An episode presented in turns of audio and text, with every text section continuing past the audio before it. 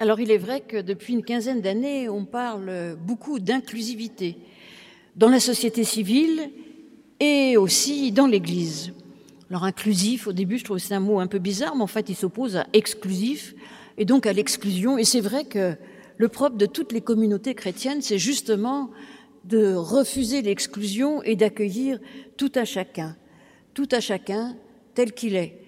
Il y a, je pense, euh, trois, quatre ans, on avait d'ailleurs euh, prêché euh, sur un devoir avec le pasteur Louis Pernaud, au moment d'un culte, lorsqu'on est tous les deux, sur la devise de McDonald's, venez tel que vous êtes bah, depuis la nuit des temps, en fait, l'Église nous dit venez tel que vous êtes.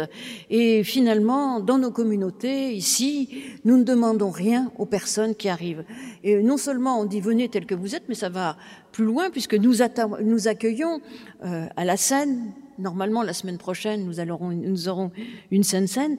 Tout le monde on dit aussi à chaque fois, au moment euh, euh, où nous nous mettons en cercle, ou bien au moment où la, scène va être distribuée, lorsque le pain et le vin va passer parmi l'assemblée, eh bien, on dit que tout le monde est invité. Ainsi, en réalité, ça devrait presque être quelque chose de naturel, d'évident. Venez tel que vous êtes. Oui, mais voilà, ça fait quand même un certain temps que l'Église, y compris nos églises protestantes, euh, bien sous tout rapport, entre guillemets, mais enfin bon, faut bien dire qu'on est, on a quand même quelques défauts, eh bien, n'accueille pas tout le monde. Et que certains, d'abord, certains ne se sentent pas accueillis, on n'est pas parfait, et puis il y avait quand même quelques exclusions. Et donc, ce terme d'inclusivité a été remis au goût du jour, mis en avant dans les églises particulièrement depuis que dans la société civile s'est posée la question de l'accueil, euh, de l'accueil et du mariage des couples de même sexe, de l'accueil de la communauté LGBTQIA, je crois, mais bon, j'avoue que, enfin bon, des gens en général, à travers justement ce prisme-là. C'est intéressant, ce prisme, il est tout à fait intéressant. Et c'est vrai que ça a donné des débats dans la société, mais aussi dans l'Église. Débat qui a duré plus de deux ans pour savoir si nos églises pouvaient, pouvaient bénir, parce que c'est bien d'accueillir, mais faut-il encore donner euh, euh, la possibilité aux gens qu'on accueille, et ça, quelle que soit euh, l'origine des gens, à avoir le même accès à tout dans notre Église. Tout à l'heure, je parlais de la Sainte Seine, et donc là, s'est posé la question de la bénédiction des couples de même sexe. Euh, de, en réalité, je pourrais dire la bénédiction de tous les couples, parce que c'est une vraie question. Et bon, le synode de 7 en 2015 a donné cette possibilité, cette ouverture à la bénédiction des couples en général, évidemment en précisant des couples de même sexe. Donc ça a été un beau débat, c'est toujours intéressant. Puis d'ailleurs, à travers euh, cette question, s'est posé plein d'autres questions. Et puis, décisions qui nous bousculent, pas facile à mettre en œuvre. Certaines communautés étaient réticentes. Ça a d'ailleurs donné une sorte de, pas de schisme, mais de, de scission euh, dans notre Église avec euh, des courants qui sont contre et des courants qui sont Alors tout le monde dit qu'on est très inclusif parce que tout le monde accueille tout le monde, mais encore faut-il, comme je le disais, eh bien aller jusqu'au bout et accueillir les personnes telles qu'elles sont jusqu'au bout. Mais au-delà, par-delà, il faut ouvrir la question à, tout, à toute l'inclusivité. Alors en Église, il y a un truc qu'on sait assez, assez bien faire. Bon, c'est pas toujours facile. C'est l'intergénérationnel. C'est-à-dire dans les églises, vous avez, euh, bon ici, je pense qu'on va de zéro à au moins 100 ans. On a une paroissienne qui vient de fêter ses 100 ans, qui vient encore au culte d'ailleurs de temps en temps. Donc vous voyez, ça peut même aller au-delà. L'intergénérationnel se, bon, se joue. Alors c'est vrai, pas toujours. La catéchèse, c'est plutôt pour les enfants. Mais bon, il y a plein de choses, plein d'activités qui sont pour tout le monde, à commencer par le culte, les repas. Il y a quand même de, de nombreuses choses intergénérationnelles. Et puis, il y a l'inclusivité sociale. Ah, c'est déjà plus compliqué ça, parce que nous, je ne suis pas sûre que nous soyons le reflet euh, de la société euh, telle qu'elle est en France. Il y a l'accueil de l'autre en général, de l'étranger en particulier, de toutes les personnes qui aussi, on pourrait dire, ne sont pas dans la norme, dans notre société bien trop normée. je marche sur des œufs parce que dans la norme, je sais pas trop ce que ça veut dire. Mais enfin bon, euh, il y a bien des trucs. Et personnellement, ce qui me touche particulièrement aussi, c'est l'accueil des personnes en situation de handicap. Et là, pour, pour tout vous dire, je trouve qu'on n'est pas très bon. Et la question se pose, et je la laisse ouverte. Par exemple, lorsque nous avons, et c'est le cas forcément dans une communauté, il y a de nombreuses personnes, des enfants qui sont en situation de handicap, comment les intégrer au catéchisme, par exemple, avec les autres enfants? C'est une vraie question. C'est pas simple. Ou alors faut-il faire, une catéchèse spécialisée pour ces enfants qui leur permettrait d'être touchés plus spécialement? C'est vrai que ça demande une réflexion au cas par cas. Alors c'est une réflexion qui est très importante dans des fondations comme la fondation John Bost, mais je pense que nous pourrions nous en saisir aussi en Église, cet accueil inconditionnel, pour être vraiment une Église inclusive. Je pense qu'on peut toujours faire mieux et que l'Église est une terre d'accueil. Bon, ça c'est ma, c'est ma, c'est ce que je crois profondément. Maintenant, est-ce que c'est vraiment ce qu'il y a dans la Bible? Est-ce que c'est vraiment cela? Alors c'est pour ça qu'on va essayer d'approfondir, parce qu'en réalité, ce que je crois, ce à quoi je suis attaché, eh bien, je, je trouve les racines dans le texte biblique. Alors, premier, cette histoire, parce que en réalité, la Bible n'a de cesse de nous annoncer la grâce inconditionnelle de Dieu, c'est-à-dire que Dieu aime chacun et chacune tel qu'il est, où il est. Il nous demande pas euh, au départ d'être euh, des super-héros. Dès le début, dès la naissance, même avant la naissance, il nous aime et il sait que nous ne sommes pas parfaits. Alors ça ne veut pas dire qu'il faut faire n'importe quoi, non. Cette grâce, au contraire, doit nous faire grandir, elle doit nous faire évoluer. Cet amour que Dieu nous donne, eh bien, nous permet de nous ouvrir au monde et de nous ouvrir aux autres. Alors cette grâce, vous l'avez peut-être pas vraiment entendue dans cette histoire du jeune homme riche, n'est-ce pas? C'est un peu compliqué. C'est pour ça, j'avais commencé d'ailleurs à réfléchir sur la question juste avec euh, le texte, le texte des enfants qui étaient accueillis par Jésus. Oh, c'est un joli texte, il est convoqué systématiquement, pratiquement pour les baptêmes d'enfants. Tout le monde trouve ça très joli. Jésus qui accueille les petits, qui les embrasse. Voilà, donc c'est, c'est quand même très joli. Tant mieux. Heureusement qu'il y a des jolis textes dans la Bible parce qu'il y en a qui sont quand même plus compliqués. Donc, euh, et puis juste après, en continuant, j'aime toujours m'intéresser au contexte, je vois cette histoire du jeune homme riche. Alors Jésus accueille les petits enfants et il rejette ce jeune homme. Alors ça m'a fait réfléchir. Parce qu'en fait, est-ce qu'il le rejette vraiment? Qu'est-ce qui se passe dans ce texte en réalité? Alors souvent, on a, fait l'apologie euh, du, enfin plutôt l'apologie presque de la pauvreté contre les riches. Mais je pense que ce texte est quand même beaucoup, beaucoup plus complexe. D'ailleurs, parce que la richesse n'est pas que la richesse qu'on peut distribuer aux pauvres, c'est la richesse en général. Et nous tous, nous avons des richesses. Nous tous, nous avons des dons de Dieu. Et ça, je reparlerai à propos du texte de l'épître aux Corinthiens. Nous tous, nous avons des richesses à partager, à donner, à abandonner pour que les autres puissent s'en nourrir. Nous avons tous quelque chose à abandonner pour pouvoir suivre la parole de l'Évangile, cet appel à aimer notre prochain, cet appel à changer le monde. Eh bien oui, nous avons tous cela. Mais qu'est-ce qui fait notre donc en fait c'est pas c'est pas qu'une histoire entre riches et pauvres. Mais qu'est-ce qui fait qu'est-ce que nous dit le jeune homme? Eh bien, Jésus lui dit, il nous rappelle la deuxième partie des dix commandements qui régissent les, relations entre les humains. Il lui dit, bah voilà, faut faire ça, faut pas voler, faut pas faire d'adultère, faut honorer son père et sa mère, etc. Pas de faux témoignages, etc., etc. Et le jeune, le jeune homme répond, bah j'ai fait tout ça. Bon, déjà, interrogez-vous, est-ce que vous avez fait tout ça? Moi, personnellement, non. Euh, J'essaye, mais j'y arrive pas vraiment. Donc, en tout cas, il dit j'ai fait tout ça. Jésus lui dit pas euh, t'es un menteur, t'as pas fait tout ça. Finalement, il y a des gens suffisamment bien qui font ça, qui, arrivent à appliquer cette loi de manière euh, presque parfaite. Et alors, eh ben Jésus, quand on lui dit qu'on a tout fait, nous en demande encore plus.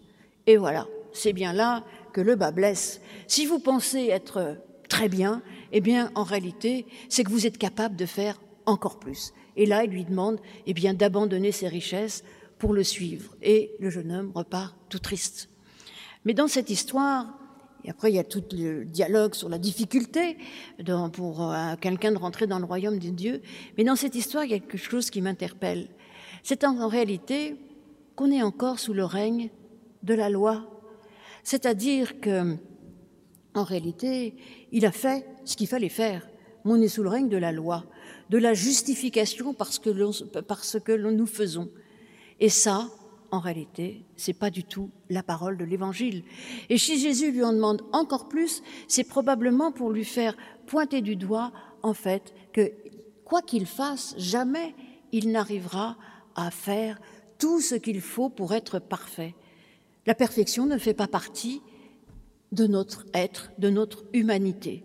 Et ça, la Bible le dit. Et en même temps, elle nous annonce cette parole de pardon. En même temps, nous sommes pécheurs et nous sommes pardonnés. C'est vraiment ce que a redécouvert et a remis en avant, eh bien, euh, Martin Luther, euh, dont nous fêterons la, semaine prochaine euh, le, placardage contre la porte de son Église, qui nous rappelle tout cela. Mais donc, c'est vraiment une bonne nouvelle. Pourrait croire que c'est pas terrible de savoir pécheur et pratiquement, ben, en gros, puisque c'est ce qui est dit après, Jésus nous dit, bah, c'est impossible à l'être humain d'entrer dans le royaume de Dieu. Seul Dieu nous permet, donc nous justifie, on pourrait reprendre les textes de Paul, les termes de Paul, nous justifie et fait que nous pouvons nous relever et continuer à avancer et à avancer dans l'Église et dans le monde. Dieu nous relève dans nos existences malgré tout et contre tout et il nous permet d'aller de l'avant. Pour cela, évidemment, il faut faire une sorte de travail d'introspection, de voir ce que nous pouvons améliorer, ce que nous pouvons quitter, ce que nous n'avons pas bien fait. Il y a tout ce travail à faire sur nous-mêmes continuellement. C'est parfois douloureux, parfois très douloureux. Mais nous sommes, et parfois, d'ailleurs Jésus le dit, hein, rien n'est facile, pas facile d'accueillir l'amour de quelqu'un de manière inconditionnelle, sans essayer de redonner quelque chose. C'est simplement accueillir l'amour de quelqu'un et dire voilà, voilà, cet amour me relève, me fait du bien, et du coup, je peux aller de l'avant. Eh bien, c'est cela qu'il y a dans notre histoire du jeune homme riche. Le jeune homme riche, ou d'ailleurs j'aime bien parce qu'on n'a pas la fin, je crois que vous avez remarqué, il part tout triste, mais peut-être qu'après, eh ben, il va découvrir cette parole, cette parole de grâce, cette parole d'amour, et vu qu'il va suivre Jésus en chantant, en criant sur tous les chemins. J'aime avoir cette idée d'un jeune homme riche finalement qui est débarrassé du carcan de cette loi et qui, au contraire, va se mettre en route pour annoncer le bonheur, la grâce, la joie que Dieu nous procure malgré tout, malgré nos deuils, malgré nos difficultés, eh bien, il nous permet de nous relever dans notre existence. Et je dirais même que c'est probablement une critique de la loi, parce que c'est exactement ce qui se passe juste avant, dans ce passage entre Jésus qui accueille les petits-enfants. Oh, les petits-enfants au XXIe siècle, c'est merveilleux, on les aime. Il y a même à côté une garderie exprès pour eux. On est tellement content d'avoir des petits-enfants. Et puis après, on les accueille. Il y en a qui courent dans le temple et alléluia, tant mieux. C'est très bien. On aime ça. Et puis dans la société aussi, on aime les petits-enfants. On en prend quand même largement soin. Mais à l'époque de Jésus, c'était pas du tout ça les petits-enfants n'avaient pas grande valeur. Il n'avait pas grande valeur, surtout dans, dans ce judaïsme très marqué par la loi, marqué par les rites aussi. Parce que les petits-enfants, ils n'étaient pas enfants de la loi. Vous savez que dans le judaïsme, on fait sa bar mitzvah ou sa bat mitzvah, pour les filles, à 13 ans. C'est-à-dire qu'à 13 ans, on devient enfant de la loi. Eh bien, désormais, nous ne sommes plus des enfants de la loi, nous sommes des enfants de la grâce, de cet accueil inconditionnel que fait le Christ en accueillant ses enfants. Et c'est l'image de ses enfants, fait ses enfants reflètent tous ceux qui sont rejetés par la société. Et d'ailleurs, Jésus n'aura de cesse d'accueillir les lépreux, les infirmes, les démoniaques, les femmes pécheresses, la femme adultère, enfin, tout ce qui est rejeté par la société, les, les péagers, vous savez, euh, ceux qui, qui, qui, collectent les impôts, euh, surtout pour les Romains, enfin, tous ces gens-là, eh bien, qui sont qualifiés de pécheurs, eh bien, Jésus les accueille et leur dit Bienvenue, Dieu vous aime. Et ça, eh bien, c'est probablement ce que le jeune homme, j'espère, aura attendu. C'est cette parole qu'il nous dit J'espère que vous l'entendrez. Et maintenant, une fois qu'on a reçu cette grâce inconditionnelle qui nous dit combien dans l'Église il faut accueillir aussi à notre tour, qu'est-ce qu'on fait de cette grâce? C'est justement cet accueil. Cet accueil, et pour essayer de voir un peu ce qui se joue, je vous propose un tour par chez Paul. Bon, pour une fois, euh, Paul nous paraît fort sympathique. C'est vrai que l'apôtre Paul, il a mauvaise réputation, mais si vous lisez bien les textes, en fait, il y a une richesse et quelque chose de profondément anthropologique et spirituel chez Paul qui nous rejoint. Alors, bon, il y a quelques versets qui nous heurtent, mais c'est fait pour ça aussi la Bible, c'est fait pour nous heurter et puis pour nous faire avancer. Parce que si ça nous dit uniquement ce qu'on a envie d'entendre, eh ben, ce texte, il a aucun intérêt. Hein. Donc, euh, j'aime cette description de l'Église comme corps du, du Christ. Je dirais même qu'elle est époustouflante. Elle est époustouflante parce que elle nous renvoie à la fois à l'intime, au plus intime de nous-mêmes, et puis aussi à l'universel à l'intime, parce que ce qui fait notre intimité, c'est notre corps. C'est ce que, et d'ailleurs, Paul manque pas d'un certain humour lorsqu'il parle des, parties les moins décentes. Mais en réalité, notre corps, c'est ce que nous vivons dans notre propre chair. Et ça, ça nous renvoie à nous-mêmes. Mais en même temps, c'est un nous-mêmes qui ne reste pas sur lui-même. Ça nous renvoie à l'universel parce que le corps, c'est ce que nous donnons à voir. C'est ce qui nous relie au monde. C'est ce qui nous relie même à l'univers tout entier, pourrait dire. Et donc, le corps, c'est à la fois ce qu'il y a de plus profond, de plus intime, voire de caché en nous. Et puis, c'est ce qui nous permet de communiquer avec les autres, d'être reconnus euh, par les autres, particulièrement avec le visage, mais il y a tout un langage corporel aussi qu'on peut reconnaître. Le corps, nous reconnaissons l'autre grâce à l'homme et la femme, et nos visages, eh bien, nous, notre regard, notre voix, tout le corps, en fait, nous permet de communiquer. C'est cela, en réalité, qui nous permet de communier les uns avec les autres. Alors, ce corps aussi, ce grand passage, nous permet de comprendre, eh bien, que nous ne sommes pas seuls. On est dans une société assez individualiste. Eh bien, non, nous ne sommes pas seuls parce que le monde tel qu'il est est fait de la diversité de l'humanité. Nous sommes chacun, chacune des enfants du même père, les membres d'une même famille, chacun d'ailleurs à sa place dans nos églises. Personne n'est inutile, personne n'est en trop, chacun est connu et aimé de Dieu. Tout le monde a son rôle à jouer, un rôle qui n'est jamais mineur, mais toujours essentiel aux autres. Alors, il y a tout ce débat pour savoir qui a autorité dans l'Église, quels sont ceux qui sont plus, ceux qui sont moins, eh bien, ce texte nous dit pas de problème. On est tous pas forcément égaux, c'est pas cela, mais nous sommes tous importants les uns aux autres, indispensables les uns aux autres. Nous sommes reliés. Bon, ça fait peut-être écho euh, avec la prédication de dimanche dernier. Nous sommes reliés, nous ne sommes pas seuls.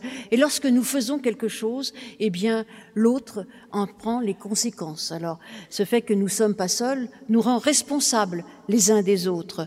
C'est ça qui est formidable. Non seulement nous ne sommes pas seuls, mais nous sommes responsables. Et puis, il n'y a pas que la responsabilité. Nous pouvons aussi recevoir de l'autre. Il y a ça qui est formidable. Nous pouvons donner, nous pouvons recevoir. Nous pouvons nous accepter tous et toutes.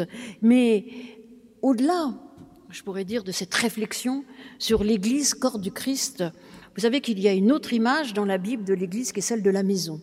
Un peu plus loin, euh, c'est Paul aussi, mais c'est un Paul tardif, c'est probablement pas Paul d'ailleurs. Dans l'épître à Timothée, il raconte que l'Église c'est comme une maison. Mais moi j'aime pas trop cette idée de l'Église comme maison ou l'Église comme bâtiment. D'ailleurs c'est intéressant en français, l'Église comme bâtiment c'est un petit e et l'Église c'est un grand e. Ben moi j'aime l'Église avec un grand E qui va au-delà des murs. C'est-à-dire que c'est bien d'être ensemble le dimanche matin, ça nous fait du bien. Mais dans notre vie quotidienne, nous sommes invités à témoigner de cela en dehors, à porter cette parole ailleurs, à la vivre ailleurs. Que faire dans notre société, dans, dans notre métier pour que, eh bien, tout cela ait un sens et le sens, eh bien, d'accueillir les autres, le sens de l'amour des autres. Alors, suivant les lieux où on est, on va pas le vivre de la même manière. J'en suis bien consciente, hein, et que, mais il y a quelque chose qui doit rester témoigner de l'amour de Dieu pour les autres, de, l'amour de Dieu pour moi. Et ce témoignage de l'amour de Dieu pour moi nous m'invite à comprendre que l'autre aussi est aimé de Dieu. Et que si l'autre est aimé de Dieu, il y a forcément des raisons. Alors même celui qui m'énerve le plus, eh bien, faut chercher à l'aimer, ou tout du moins à le comprendre, à l'accepter. Eh bien, voilà, il y a tout cela dans cette image. Et j'aime pas l'église de la maison, d'autant plus aujourd'hui. Parce que l'église doit pouvoir, et là, il s'agit c'est peut-être encore de l'inclusivité, doit pouvoir s'ouvrir au monde. Et aujourd'hui, l'Église qui s'ouvre au monde, c'est une Église qui va au-delà des murs. D'ailleurs, euh, Merci et je salue tous ceux qui nous écoutent à distance. Aujourd'hui, demain, après-demain, l'Église, eh bien, a aussi quelque chose à faire à ce niveau-là, se saisir de ces, de ces nouvelles technologies qui nous permettent de témoigner dans le monde. On n'est pas si fort que ça. Je sais bien qu'on a 4000 abonnés, euh, c'est ça, 4000, un peu plus peut-être maintenant, mais c'est quand même pas terrible. Allez, nous pourrions faire mieux. Et pour cela, témoigner, eh ben, vous pouvez aussi, vous aussi, partager, témoigner, tout cela.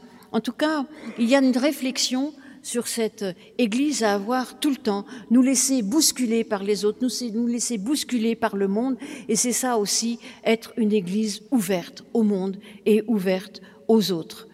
Et puis, juste pour terminer, euh, je voudrais vous lire quand même la suite de Paul qui fait que nos différences, vous l'avez bien entendu, sont des complémentarités. Et on le sait bien, cette image du corps, moi je l'aime bien parce que c'est vrai que qui a eu un panari un jour euh, dans sa vie, c'est que franchement c'est invivable. Et pourtant c'est trois fois rien. Donc euh, heureusement maintenant ça, se guérit assez vite, puis on peut même les éviter. Mais bon, et une rage de dents. Ah, comment une dent peut faire euh, vous empêcher de vivre? Donc voilà. Mais les différences sont des complémentarités. Mais cela ne gomme pas les différences. D'ailleurs, Paul continue toujours dans ce chapitre 12. Or Dieu a placé dans l'Église premièrement des apôtres, deuxièmement des prophètes, troisièmement des maîtres. Alors, je ne sais pas euh, si vous êtes apôtre, prophète, maître. D'ailleurs, en réalité, euh, je pense que les, on peut être l'un une fois et l'autre une autre fois. Hein. Ensuite, il y a des miracles. Aujourd'hui, je sais pas, je sais pas faire les miracles, moi. Des dons de guérison, des aptitudes à secourir, à gouverner, à parler en langue et tout ça. Tous sont-ils, et puis Paul pose la question, et surtout il n'y répond pas. Fait comme Jésus là. Tous sont-ils apôtres? Tous sont-ils prophètes? Tous sont-ils maîtres? Tous font-ils des miracles? Tous ont-ils les, les dons de guérison? Tous parlent-ils en langue? Tous interprètent-ils? Eh bien non, probablement que nous n'arrivions pas à faire tout ça. Chacun, nous faisons à notre mesure. Alors Paul continue et dit, passionnez-vous pour les meilleurs dons de la grâce. Ça nous rappelle que nos aptitudes sont des dons que Dieu nous offre et ça nous, empêche justement de nous enorgueillir, de nous justifier. On peut dire euh, merci mon Dieu pour cela. On peut même en être fier. Ça ne veut pas dire qu'il faut tout le temps se battre la coulpe et dire que je suis nul et tout. Non, on peut en être fier. On peut dire merci mon Dieu. Mais il faut se rappeler, se rappeler que cela, nous vient de Dieu. Et, pour, pour une chose, c'est pour que nous puissions le partager avec l'autre. Alors passionnez-vous pour les meilleurs dons de la grâce. Chacun, chacune, nous avons des dons. Trouvons-le, essayons, explorons. Et je vais vous montrer, et Paul continue, je vais vous montrer la voie qui surpasse tout. Et cette voie qui surpasse tous, tout, alors certains connaissent très bien leur Bible, Sauf qu'après 1 Corinthiens 12, il y a 1 Corinthiens 13, et que ce 1 Corinthiens 13, vous le, si vous allez dans les mariages, vous l'entendez systématiquement, c'est cette ode à l'amour que Paul nous offre. Chapitre 13, merveilleux, qui commence ainsi, euh, quand je parlerai les langues des humains et des anges, si je n'ai pas l'amour, je suis une pièce de bronze qui résonne ou une cymbale qui retentit. Puis continue, si j'avais la capacité de parler en prophète, la science de tous les mystères et de la connaissance, si j'ai pas l'amour, je ne suis rien. Et quand je distribuerai tous mes biens, ah, voilà notre jeune homme riche, il peut distribuer tous ses biens, mais s'il n'a pas l'amour, il reste rien. Et cet amour dont parle Paul, c'est pas, euh, eh bien, une, c'est pas une, c'est pas quelque chose c'est un don en fait. C'est vraiment quelque chose que nous recevons. C'est pas une vertu. On parle des vertus théologales. Non, c'est un don. C'est Dieu qui s'abandonne et qui nous offre son amour, mais pour que nous en fassions quelque chose, justement pour que nous soyons capables de parler en langue, de donner notre bien. Mais c'est parce que nous avons cet amour que nous en sommes capables. Ça, c'est différent. C'est pas parce que nous donnons que nous recevons l'amour de Dieu. C'est parce que Dieu nous aime que nous pouvons donner. Donc, ces dons, nous les recevons de Dieu. Ils ne sont pas là pour nous enorgueillir et surtout, ils ne sont pas là pour que nous puissions, eh bien, dénigrer l'autre, le rabaisser, l'asservir en nous appuyant sur nos petits pouvoirs, sur notre autorité que Dieu nous offre, que Dieu donne. Et puis, je terminerai juste avec cette image, l'amour, le service. Souvent, je dis, j'aime bien ces quelques phrases de Paul qui dit, vous avez été appelés à la liberté, seulement ne faites pas de cette liberté un, pour vivre selon les désirs de votre propre nature. Non, mettez-vous au service les uns des autres, car la loi tout entière est résumée dans cette unique parole, aime ton prochain comme toi-même. Et cet amour, le Christ l'a vécu jusqu'au bout, jusqu'à la croix. Et l'image de cet amour, c'est lorsqu'il se met au pied de ses disciples, ses disciples qui sont finalement ses serviteurs, ses élèves, c'est le contraire normalement qui se passe. Eh bien non, il se met au pied de ses disciples et il lave leurs pieds justement. Lui qui a tout pouvoir entre ses mains, il lave des pieds sales des disciples, nous montrant aussi la voie suprême, la voie qui nous permet d'accueillir l'autre, d'être vraiment inclusif, comme on dit, d'accueillir l'autre tel qu'il est et de l'accueillir avec amour et de le faire grandir. Cet amour, se mettre au service de l'autre, c'est la voie qui nous permet justement, eh bien, d'être une Église inclusive où circule cet amour que Dieu nous donne et nous envoie. Amen.